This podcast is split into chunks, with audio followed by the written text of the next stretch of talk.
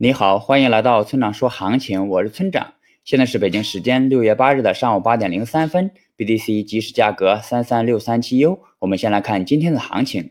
那 BTC 选择了向下突破，那目前下方的支撑有三万三千点、三万一千点以及三万点。但只要还在三万点上方运行，就依然是震荡行情。那上方最近的压力在三万六千五百点，那突破这里就看多，在三万六千五百点下方的拉升均看作反弹。另外，关于后市中长期的看法，我还是继续看多的。支撑我看多的主要原因是链上数据以及大周期。总结一下，就是短期看上帝，长期看逻辑。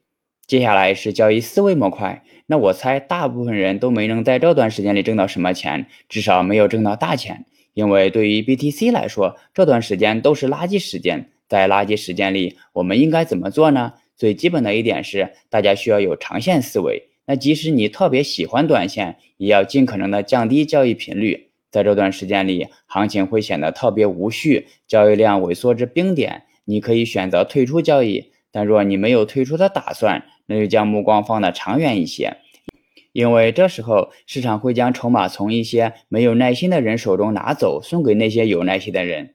所以，只要你还打算继续留在这个市场中，那就不要轻易丢掉筹码。你或许很羡慕那些能拿得住的人，但如果你了解了这些人是在经受了垃圾行情的折磨后还能继续抱有希望时，我认为你不应该只是羡慕，更应该佩服他们。当然，如果你只是一名短线投机客，那么上面的话并不适合你。那如果你有足够的耐心拿长线，但同时又正在迷茫的话，那么不妨听听我的建议，那就是不要轻易的弄丢你的筹码。好了，以上就是本期节目的全部内容。如果你想参考我的最新操作，请查看今天的策略版分析。拜拜。